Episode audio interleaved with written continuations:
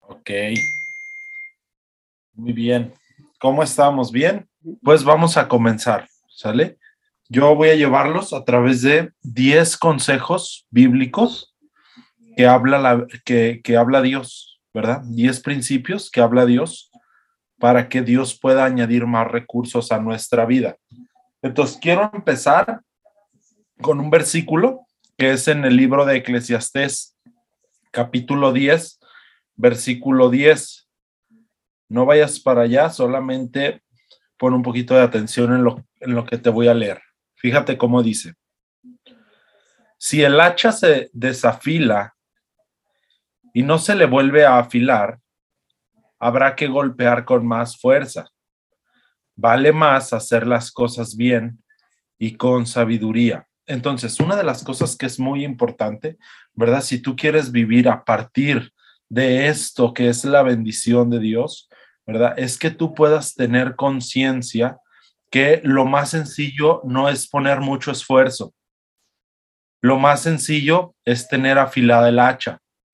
¿okay? Este, este versículo de Eclesiastés 10:10 es bien importante porque nos dice, si tu hacha no está afilada, entonces te va a costar más trabajo la vida, te va a costar más trabajo hacer dinero.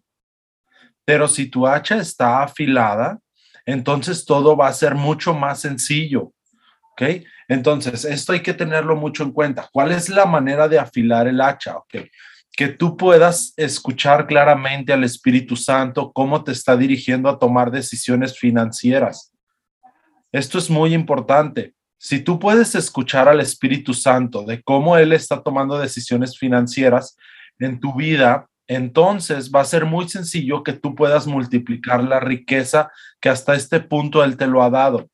Ahora, el segundo punto que es muy importante. Hoy tú y yo ya somos mayordomos de Dios. No vamos a ser mayordomos. Nosotros hoy ya somos mayordomos de Dios. Si tú tienes un carro, si tienes una casa, si tienes hijos, si tienes una esposa, si tienes un esposo, si tienes ropa, ¿verdad? Si tienes un negocio, entonces tú ya eres mayordomo de Dios. Ahora, ¿dónde dice esto? Ok, en Mateo capítulo 25, versículo 15, dice que se presentó Jesús, o el dueño de todo, y les entregó a cada uno, ¿verdad? Los bienes de él, de Jesús, se los entregó a sus sirvientes, pero menciona una palabra clave en el versículo 15.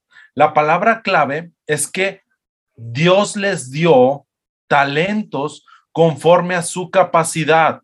Entonces, aquí pon mucha atención porque es un punto clave en todo lo que vamos a ver. Si Dios les dio conforme a su capacidad, esto significa, ¿verdad? Que Dios ya los había visto administrar. Cuando Dios ve a alguien que está siendo un buen administrador de los recursos de Dios, Dios le da más dones. Dios le dio cinco dones, cinco talentos, perdón, a una persona. ¿Por qué? Porque tenía la capacidad de administrar esos cinco talentos. Dios le dio a una persona un solo talento porque solamente tenía la capacidad de administrar un solo talento. Ahora, si lo, si lo traducimos a este tiempo, ¿verdad? Un talento aproximadamente está calculado en 325 mil pesos. Entonces, estamos hablando, la Biblia literalmente habla de dinero. explico? Dios está interesado en el dinero. A Dios le interesa soltar más dinero a sus hijos o a sus administradores. ¿Por qué? Porque Dios aborrece la pobreza. Entonces, esto nos va a ayudar mucho. Mi capacidad para administrar está directamente relacionado con lo que Dios estará soltando sobre nuestra vida. En otras palabras, entre mejor administremos los recursos de Dios, Dios irá añadiendo mayores oportunidades para multiplicar el dinero. Y acuérdate de esto, Dios no despilfarra el dinero. Dios no va a tirar su dinero. Entonces, mientras nosotros no seamos buenos mayordomos o buenos administradores, Dios no va a soltar dinero de él. Ahora, hay muchas maneras de enriquecerse, muchas, ¿verdad? Pero hay una sola que no añade tristeza con ella. Apunta ahí en tus notas, Proverbios capítulo 10, versículo 22. A la manera de Dios, el hacer riquezas dice que no trae, ¿verdad? Tristeza con ella, o afán, o ansiedad, o depresión, o que en otras palabras te pueda cobrar una factura. Si tú haces riquezas a la manera de Dios, Dios irá llevando tu vida. Ahora, te voy a dar 10 principios con los cuales Dios se basa, ¿verdad? Para reconocer a un buen mayordomo. El primero que te voy a dar,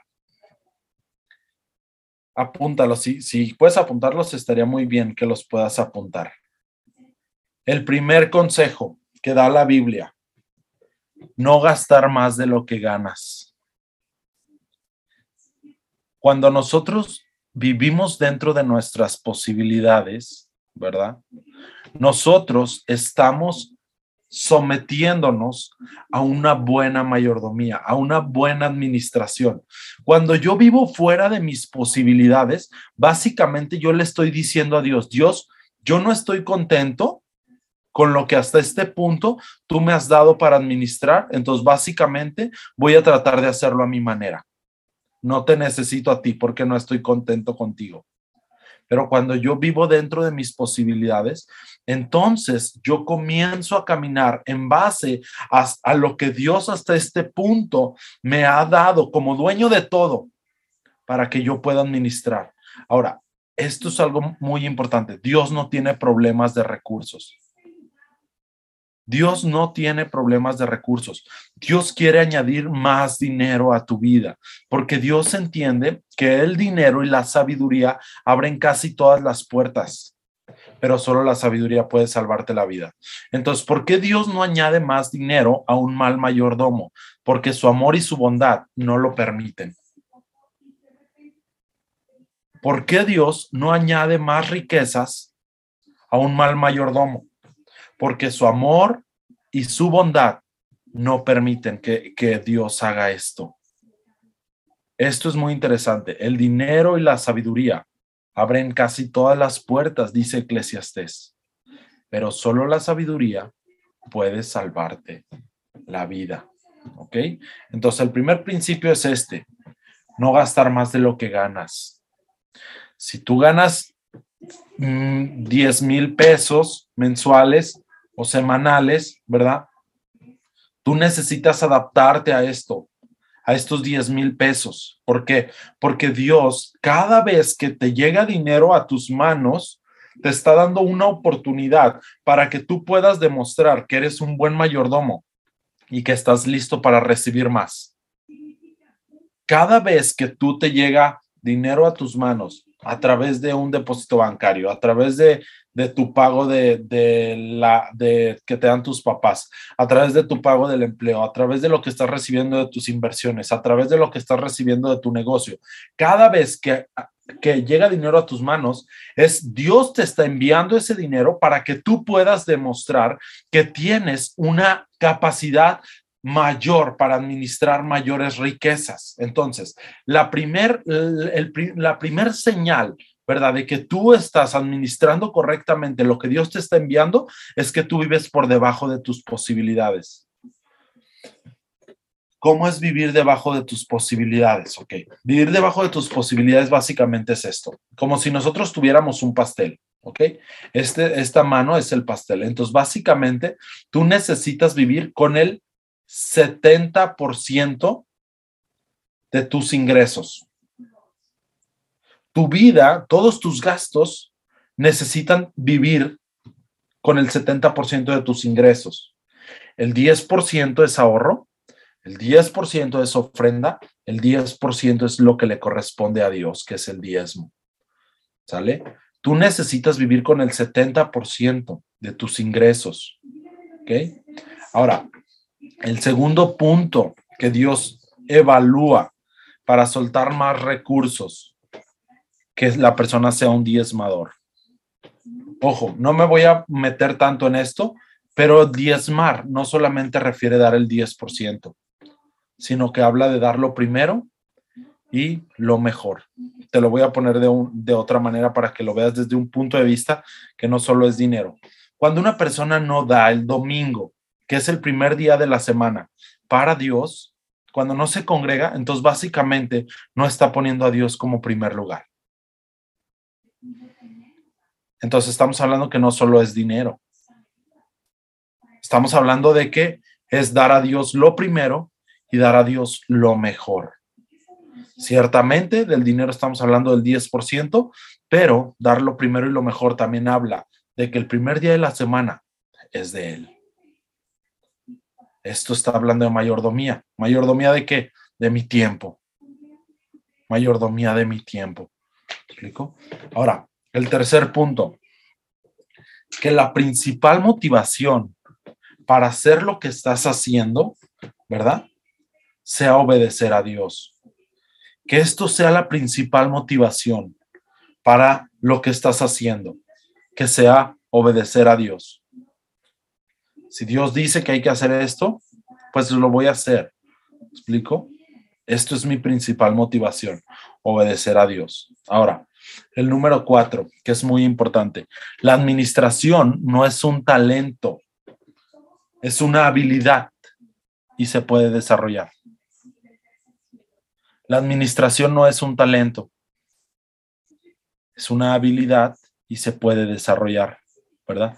Ahora, cuando hablamos de que es una habilidad que se puede desarrollar, estamos hablando de que esto se refiere a aprender, pero también a aplicar. Aquel que solamente se llena de conocimiento, ok, entonces no está desarrollando la habilidad porque no lo está poniendo en práctica. ¿Explico? Entonces, Dios va a soltar más recursos sobre alguien que esté desarrollando su habilidad de administración. Y esto refiere a aprender, pero también a aplicar. ¿okay? El quinto punto, vivir a partir de un presupuesto. Cuando no tenemos un presupuesto a nuestras vidas, en vez de decirle al dinero hacia dónde tiene que ir, vamos a terminar preguntándonos hacia dónde se fue. Cuando no vivimos con un presupuesto en nuestras vidas, vamos a terminar preguntándonos a dónde se fue el dinero en vez de decirle hacia dónde tiene que ir. Entonces, el vivir sometido a un presupuesto, ¿verdad?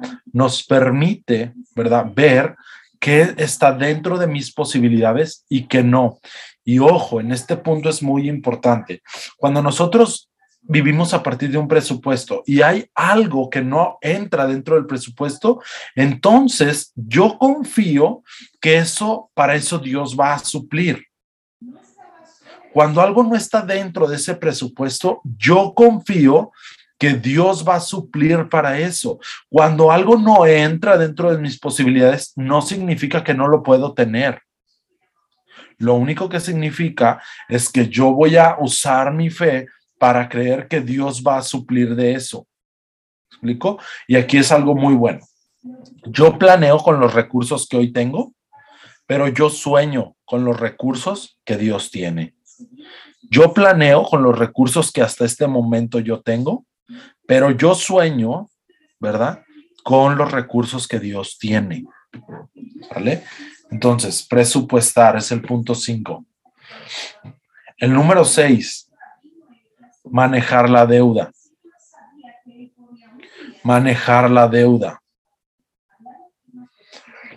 Necesitamos aprender a manejar la deuda. Y hay un, el otro día que yo estaba compartiendo de esto, salió algo muy interesante acerca de este tema. Porque alguien decía, bueno, pues es que yo no sé qué es una deuda buena y qué es una deuda mala. ¿Ok?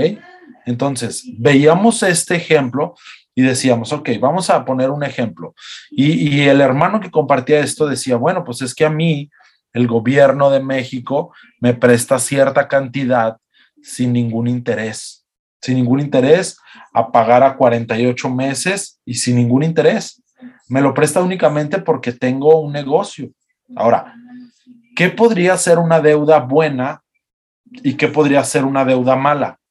Está la misma posibilidad, pero esta misma posibilidad, ¿alguien la puede convertir en una deuda buena o en una deuda mala? ¿Cómo podría yo convertir ese préstamo en una deuda buena?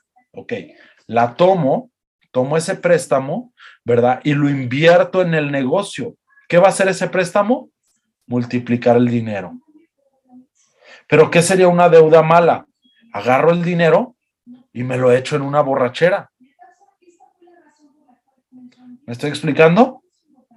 Entonces, está, está la deuda, pero yo puedo convertirla en una deuda buena o en una deuda mala, de acuerdo a lo que yo voy a hacer con esta deuda. Y de esto, pues hay muchísimos ejemplos. Hay que ver, ¿verdad? También el interés que alguien va a pagar, ¿verdad? Si el interés que alguien va a pagar por esta deuda ¿verdad? Va a ser mucho más alto de lo que el negocio me va a dar al momento de yo meter este dinero, pues es una deuda mala definitivamente.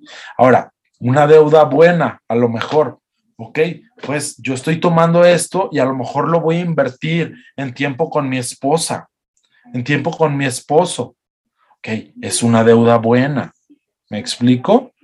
Ahora, existe algo bien interesante de lo que sucedió con con el apalancamiento. Una deuda, pues puede ser apalancamiento. ¿En dónde vemos que sucede un apalancamiento? ¿Verdad? Cuando David tumba a Goliat. Un apalancamiento es usar una fuerza externa para derribar algo para levantar algo, para provocar un impulso. Ok, David tomó una piedra, tomó una onda y lanzó la piedra. Entonces, ¿qué sucedió? Al momento de apalancarse, tumbó a un gigante. ¿Me explico? Todo está en la manera que tú usas la deuda. ¿Sale? Entonces, esto es un principio muy bueno.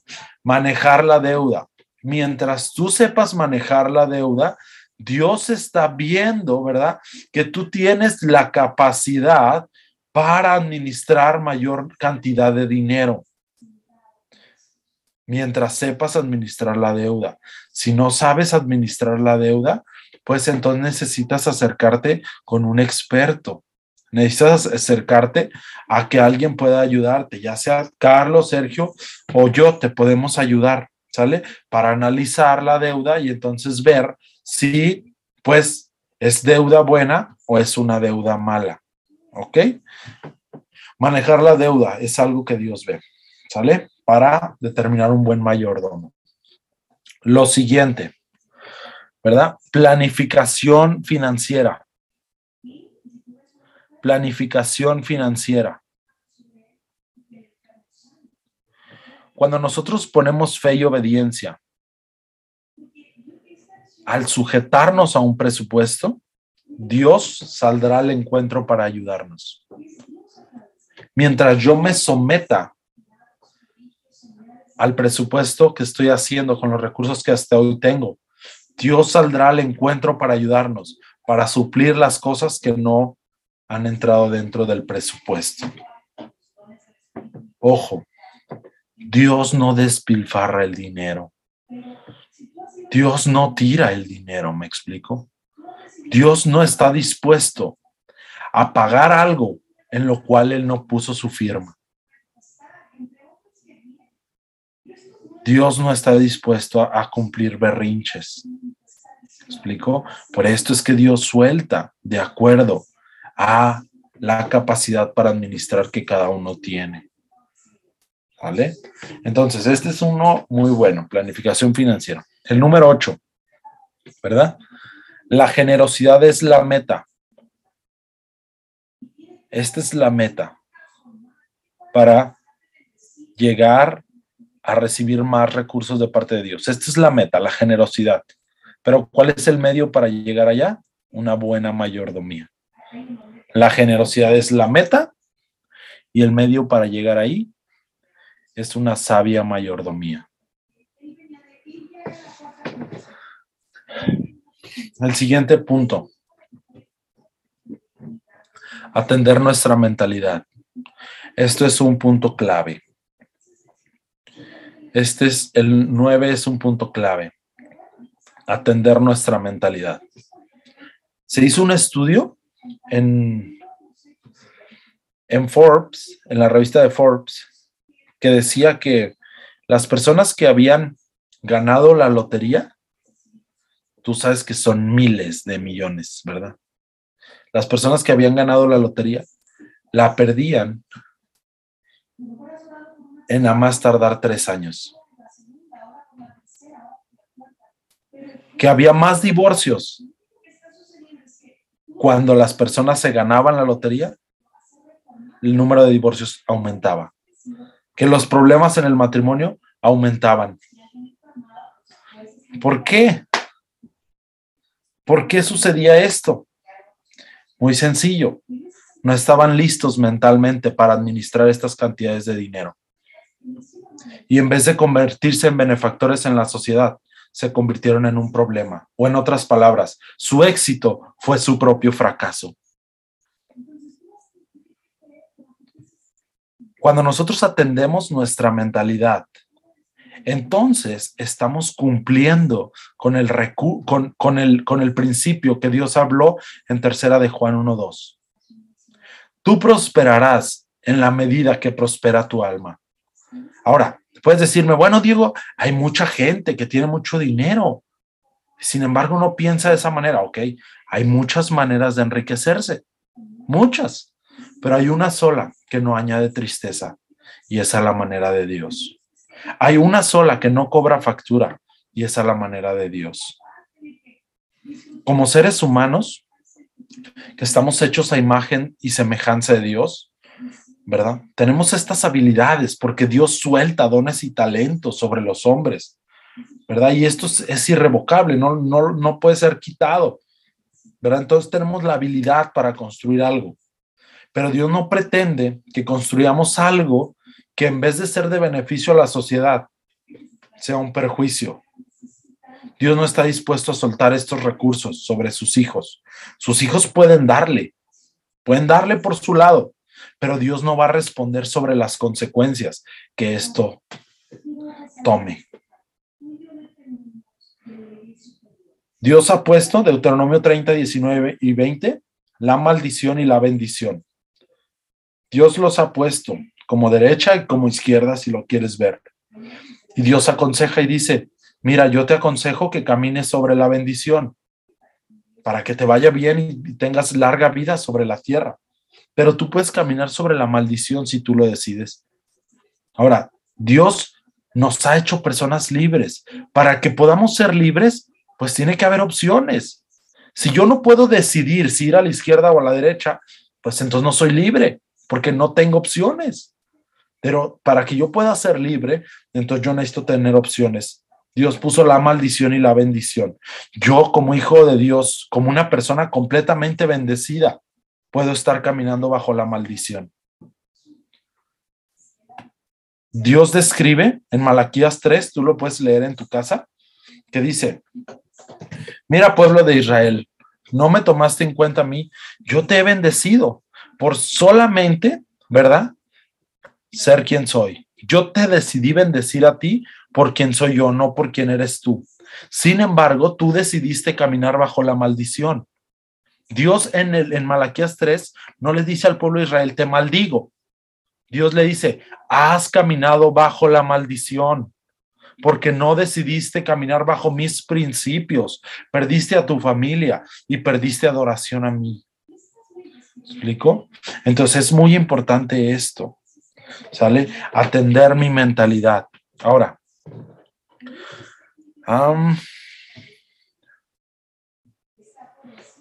una mentalidad de abundancia. Una mentalidad de abundancia, ¿verdad? Lo contrario a una mentalidad de pobreza, que era lo que le sucedía a las personas que ganaban la lotería. Una mentalidad de abundancia sería una mentalidad de legado. Y aquí hay algo muy interesante. En la vida de David, y la vida de Salomón, ¿verdad? Sucede algo muy interesante. Salomón fue tan rico, tan rico, por la riqueza que David había producido. Básicamente, Salomón heredó la riqueza que David producía. Pero aquí vemos algo muy interesante. Te quiero dar el versículo para que lo apuntes y lo tengas en tu casa. Puedes apuntar el libro de mm, mm, mm, Primera de Reyes, capítulo 2, versículo 1 al 3.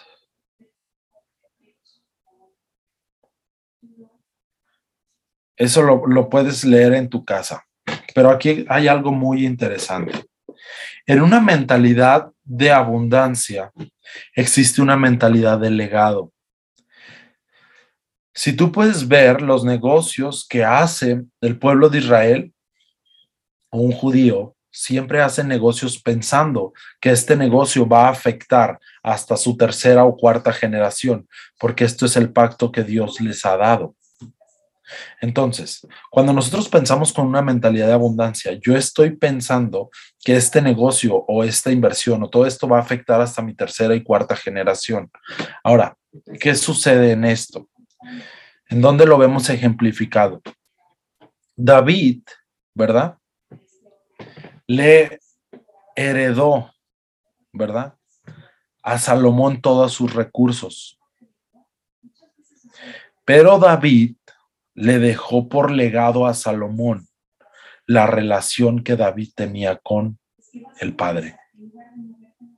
En otras palabras, David no solamente le heredó los peces a Salomón, David enseñó a pescar a Salomón. Cuando yo camino con una mentalidad de abundancia, entonces yo camino con una mentalidad de legado. Cuando yo camino con una mentalidad de legado, entonces yo, yo los, lo que he heredado no lo voy a gastar, lo voy a multiplicar. Esto es lo que Dios siempre ha pretendido, siempre. Si tú lees Génesis 1, el plan de Dios era que nunca el hombre viviera a partir de nada, que simplemente el hombre naciera y listo, ya desde ahora en adelante comenzara a vivir con sus propios recursos y sus propias habilidades.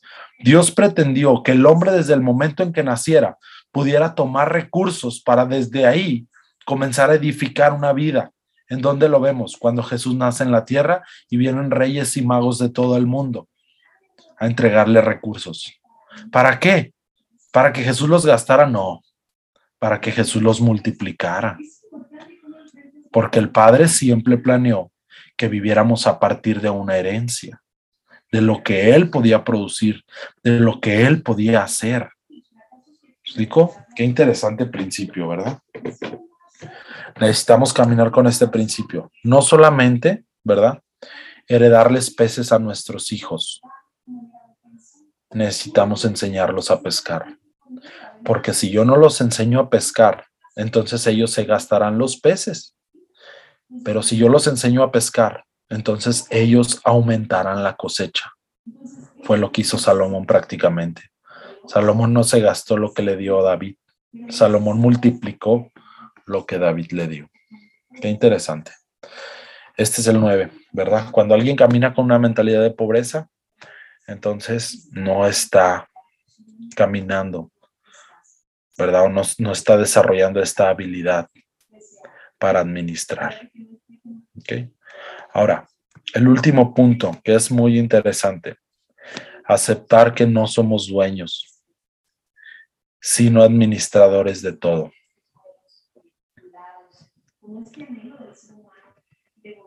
Aceptar que no somos dueños, sino administradores de todo.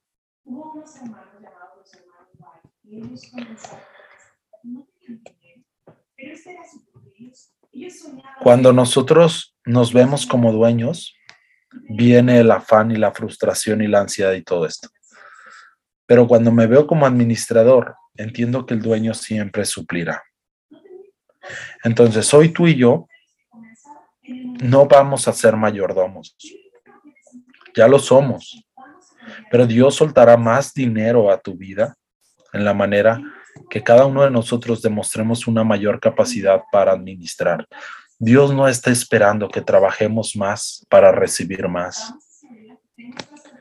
Eclesiastés 10:10 es bien clarito y dice, ¿quieres avanzar cortando árboles? No tienes que darle más duro a la vida. Tienes que afilar el hacha, tienes que hacer las cosas con sabiduría. Entonces esto es muy interesante, porque Dios no pretende que nos matemos trabajando. Dios pretende que seamos más sabios para que podamos multiplicar el dinero. Entonces esto es muy interesante, ¿verdad?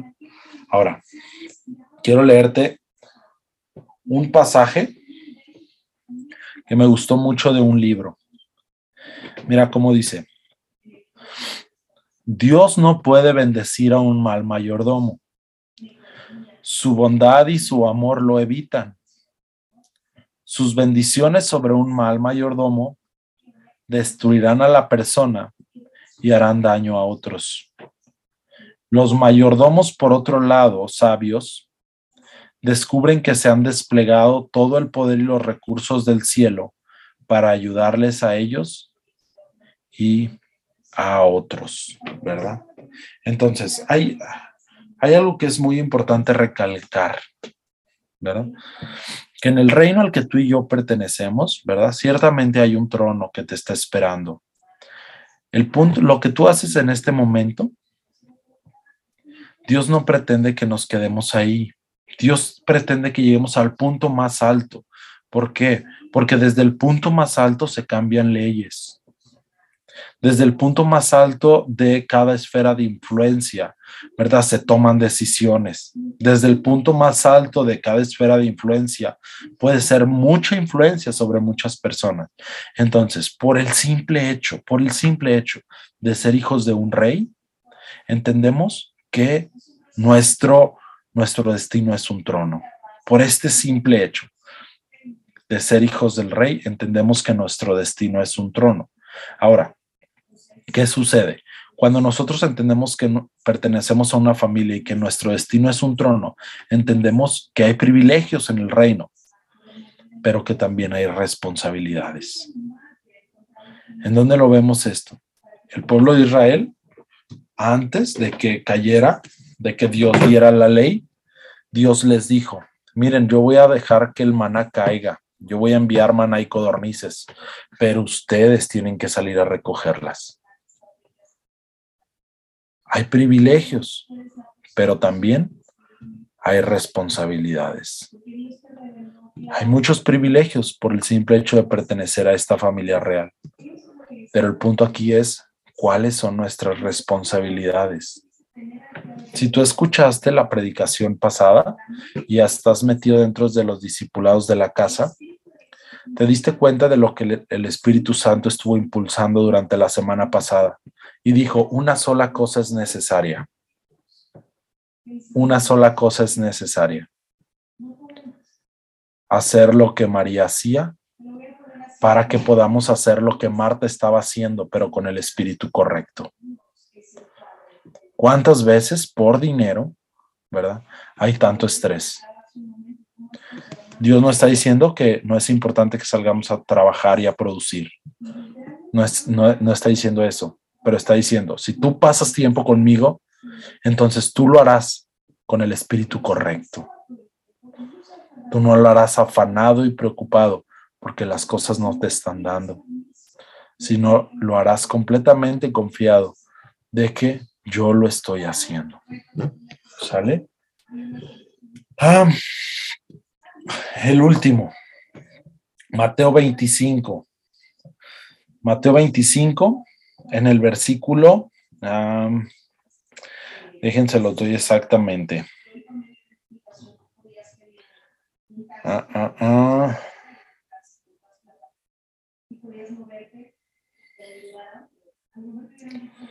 versículo 19. Mateo capítulo 25, versículo 19. Te lo voy a leer tal cual dice. Después de mucho tiempo, vino el Señor de aquellos siervos y arregló cuentas con ellos. Siempre el tiempo de dar cuentas va a llegar. Y Dios va a pedir cuentas. Va a llegar este momento en el que Dios va a pedir cuentas y te va a decir qué hiciste con los recursos que te mandé. no como condenación, pero pues hay que dar cuentas, Él es el dueño. Ahora, algo que a mí me enseñaron siempre en el fútbol es que lo más importante, cuando yo jugaba fútbol, siempre lo más importante de un partido, ¿verdad? Era quién metía más goles. Muchas personas decían, no, hombre, es que este equipo jugó re bien. Pues sí, pero perdió. No, hombre, es que estos juegan re bien y son buenísimos para jugar. Pues sí, pero perdió. Ok. Lo más importante de todo lo que estamos hablando es cuántas almas se van a salvar. Al final del partido, ¿de qué se trata? ¿Quién metió más goles? Dios pedirá cuentas y te dirá, ok, ¿cuántas personas fueron salvas a través de los recursos que yo te envié. ¿Cuántas personas? ¿A cuántos alimentaste? ¿Cuántos ministerios sustentaste? ¿Cuántos niños huérfanos alimentaste? ¿Cuántas viudas? ¿Cuántas personas rescataste? Esto es el final del partido. No se trata si jugaste bonito o no. Simplemente se trata quién metió más goles. Simple. explico? Simple pero muy fuerte. La eternidad es algo inmenso, impresionante. Impresionante. No se compara nada a estos 100 años. Por eso es que Dios está esperando, ¿verdad? Buenos mayordomos para soltar más recursos. Dios está anhelante de soltar más recursos financieros porque Él sabe que abren puertas pero Dios no pretende que nuestro propio éxito sea nuestro propio fracaso. ¿Me explico? Entonces, esto es muy importante mentalizarnos. Si tú eres empresario, si tú eres inversionista, si nada más tú estás trabajando, si, si estás pensionado, lo que tú quieras, estás recibiendo dinero y este dinero viene de parte de Dios. Ahora, Dios no pretende que te quedes en este punto. Dios pretende que este dinero sirva para que más personas conozcan de quién Él es. Este es el final de todo. Este es el, el meollo de toda la Biblia. Juan 3:16. De tal manera amó Dios al mundo que envió a su Hijo para que todo aquel que en él crea no se pierda, mas tenga vida eterna. Dios enviará recursos a tu vida, ciertamente. Dios añadirá más cantidad de dinero. ¿Pero para qué? Para que más personas puedan conocer quién Él es. Dios te llevará a los lugares de influencia que Él ha predestinado para nosotros desde siempre. Y esos tronos están disponibles para nosotros desde siempre. Y están disponibles. ¿Pero para qué? Para que más personas conozcan de Él. Para que puedan experimentar que es un Dios vivo, que responde oraciones. Ahora, voy a tocar un último punto. ¿Cómo dar? ¿Cómo dar? Esto es muy interesante. Ok, pues yo tengo recursos, Dios, y sé que me los has dado, pero ahora ¿cómo voy a dar? Ahora ¿cómo voy a, eh, hacer notar que estos recursos, ¿verdad? Pues vienen de ti y te van a dar a conocer a ti. Muy sencillo. Mm. Estos recursos, algo que hay que entender es que Dios no se mueve a partir de la necesidad de la gente. Dios se mueve por medio de la fe de la gente. Dios nunca va a ser movido a partir de la necesidad, pero Dios sí es movido a partir de la fe. ¿En dónde lo vemos? Pues en el mundo entero.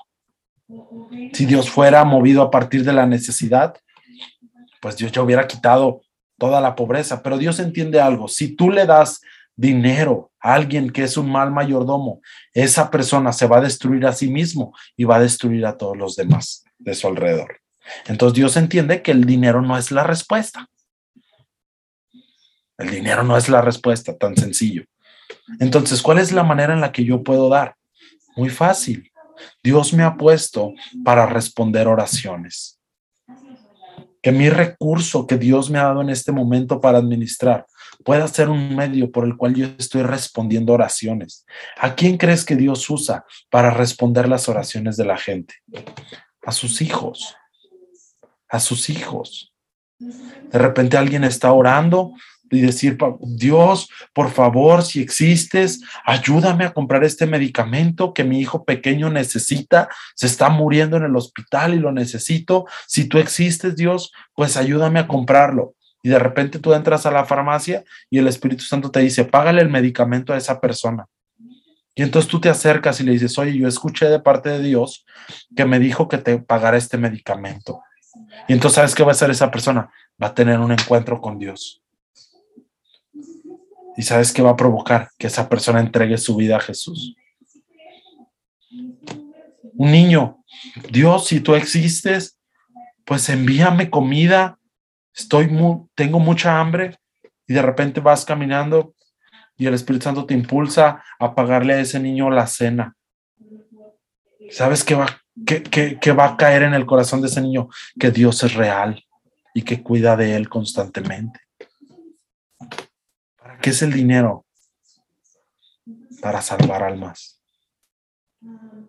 Para que más personas conozcan de Él. Para esto es. Qué importante, ¿verdad? Una vez me hicieron una pregunta que se me hizo muy interesante. Y me dijeron, oye Diego, fíjate que soñé para cerrar este punto del dar soñé que Dios me decía que le diera a este empleado dinero. Pero ¿cómo le hago? ¿Cómo le hago para que cada vez que esa persona pues necesite dinero no sepa que yo soy la respuesta? ¿Cómo le hago? Le dije, bien sencillito. Acércate con él y dile, mira, te estoy entregando este dinero porque Dios me mandó que te lo entregara ten mucho cuidado, no viene de mí, viene de Dios. Dios me está enviando a que te lo dé, para que cuando estés pasando necesidad, pues no vengas a pedirme a mí, porque mi carnalidad y egoísmo no me permite. Pero sin embargo soy obediente a Dios y te estoy trayendo los recursos que Él te está enviando. Muy sencillo, muy sencillo, que la gente comprenda que todo viene de Él. Si yo hago dependiente a la persona de mí, si yo le doy a una persona en base a su necesidad, entonces va a llegar un punto en el que yo ya no pueda suplir esa necesidad, porque yo soy una fuente que es agotable. Pero si yo llevo a esa persona a depender de la fuente inagotable, entonces las necesidades van a ser cubiertas el resto de su vida, porque yo lo estoy enseñando a pescar y no solamente le estoy entregando pescados. 10 puntos bien interesantes, ¿verdad? Ok, hay un, hay un pasaje que se me hace muy como Dios, ¿verdad? Hablando muy fuerte a nuestras vidas. Te lo quiero leer. ¿Me acompañas a, Déjame buscarlo, nada más aquí en mis notas. Ah, ah. Ya con este voy a cerrar, ¿eh? por si alguien tiene dudas. Salmos 50, 12. Salmos 50, 12. Déjenlo abro para comprobar qué es ese. Salmos capítulo 50, versículo 12. Mira cómo dice Dios, muy interesante. Si yo tuviera hambre, no te lo diría a ti, porque mío es el mundo y su plenitud. Qué interesante, ¿verdad? Dios te dice, yo no necesito tu dinero, necesito tu corazón. Porque donde está tu tesoro, ahí irá tu corazón, dijo Jesús en Mateo 6. Si tú tienes problemas con el diezmo, si ni siquiera lo practicas, Dios no necesita tu dinero. Dios necesita tu corazón, porque necesita un corazón sano para repartir las riquezas que provienen de Él. Está bien fuerte este salmo, porque Dios dice, mi, mi amigo, si yo tuviera hambre, yo no, no necesito tu dinero. Mío es el mundo y toda, mi toda su plenitud. Todo lo que en él hay es mío. Pero sí necesito tu corazón. Porque un corazón sano tiene la capacidad de bendecir a millones de personas. Pero un corazón, el cual está lastimado, el cual es egoísta, en el cual hay avaricia, en el cual no hay valores correctos, no beneficia a una nación. Estudia la vida de José el Soñador. Dios pasó por ciertos procesos a José porque el trono estaba, estaba disponible, porque la riqueza era inmensa la que lo esperaba, así como a ti y a mí. Pero el corazón tiene que estar limpio, porque si José no hubiera estado sano de su corazón, hubiera lastimado al mundo entero. Muy bien amigos, pues listo. Espero que te haya servido mucho estos 10 puntos, ¿verdad? Y pues amigo, estoy listo por si alguien quiere hacer alguna pregunta. Muchas gracias, Diego. Sí, si alguien tiene alguna pregunta, un comentario, es el, es el momento. Ah, Flor, tú, ¿verdad? Sí, nada más un favor. ¿Podrías volver a leer el, extracto del libro que leíste hace un momentito? Sí, claro. Para que quede fresh en la mente, please. Ahí les va. Miren, ah, dice, Dios no puede bendecir a un mal mayordomo. Su bondad y su amor lo evita. Sus bendiciones sobre un mal mayordomo destruirán a la persona y harán daño a otros. Los mayordomos sabios, por otro lado, descubren que se han desplegado todo el poder y los recursos del cielo para ayudarlos a ellos y a otros. Muy interesante, ¿verdad, Flores? Sí, muy, muy interesante, chido. Gracias. El que quiera el libro, me puede buscar. le pongo el nombre. Muy bien, gracias. De nada. Pues muchas gracias, Diego. La verdad, las clases han estado muy buenas y cada vez se pone mejor. Cómo ha ido subiendo, si se dan cuenta, pues Carlos nos puso una base de qué es el dinero. Sergio nos dijo, nos dio consejos de cómo podemos utilizar el dinero. Y Diego nos dijo que no, no, es por el esfuerzo, sino es por lo que tú crees de ti mismo. Empezó con, ya somos mayordomos, si ven estos 10 puntos que Diego nos dio, no se trata de cuánto te esfuerces. En el de Eclesiastes 10, 10 que él dio, pues al final en otra versión dice, más cerebro, menos músculo. Entonces no es por tu esfuerzo, es por cuánto puedes creer que ya eres un mayordomo. Entonces, estoy seguro que el siguiente clase, que es el cierre, se va a poner todavía mejor. Entonces, muchas gracias por estar aquí. Muchas gracias, Diego, por tu sabiduría y por compartirnosla. Muchas gracias a Dios, amigo, ¿verdad? Y gracias a Dios. Que Dios siempre siga hablando. Así es.